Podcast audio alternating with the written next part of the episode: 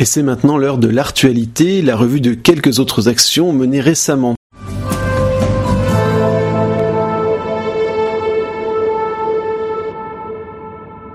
Gonflé. Le 14 juillet, au-dessus des Champs-Élysées barricadés et interdits au public pendant la Marseillaise, une grosse grappe de ballons d'hélium a été lancée d'un immeuble. Elle portait une grande banderole avec inscrit d'un côté l'économie nous coûte la vie et de l'autre derrière les hommages Macron asphyxie l'hôpital. Pas sûr que l'intéressé ait levé la tête mais la vidéo a été vue 500 à 600 000 fois rien que sur Twitter. Les paroles s'envolent, les écrits aussi. Les nominations de messieurs Darmanin et Dupont-Moretti passent très mal. D'où Petit Cercueil et Grand Corbeau, la cérémonie d'enterrement de la grande cause du quinquennat, l'égalité femmes-hommes, qui a eu lieu à Paris peu avant le rassemblement devant la mairie. Mettre une promesse sous le tapis ne garantit pas que ça se fasse dans le silence de la poussière qui tombe. Le Crous de Toulouse a un peu de mal à considérer que des étudiants vivent dans des logements insalubres, voire dans pas de logement du tout.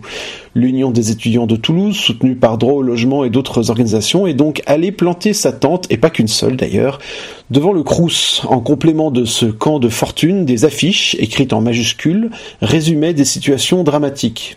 Une affiche, un prénom une situation de scolarité, une cata de précarité. Noir sur blanc, le message est clair, la situation est sombre.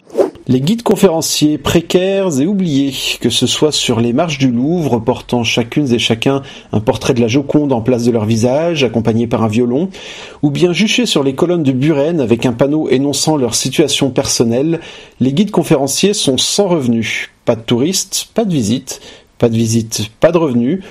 Une visite qu'on attendra longtemps semble-t-il, celle de la ministre de la Culture. 8372 petites tasses de café serrées les unes contre les autres. 8372 petites tasses reflétant le ciel dans leur noirceur. 8372 petites tasses préparées par les proches des disparus du génocide de Srebrenica en Bosnie.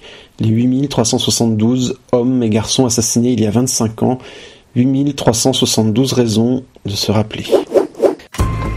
Retrouvez l'actualité dans Artivisme, le podcast de ceux qui font de l'activisme une forme d'art sur floem.fr, YouTube, Twitter ainsi que sur la plupart des plateformes d'audio en streaming. L'abonnement est recommandé, le pourboire sur la page Tipeee hautement liké. À bientôt pour d'autres luttes dans les nouvelles règles de l'art.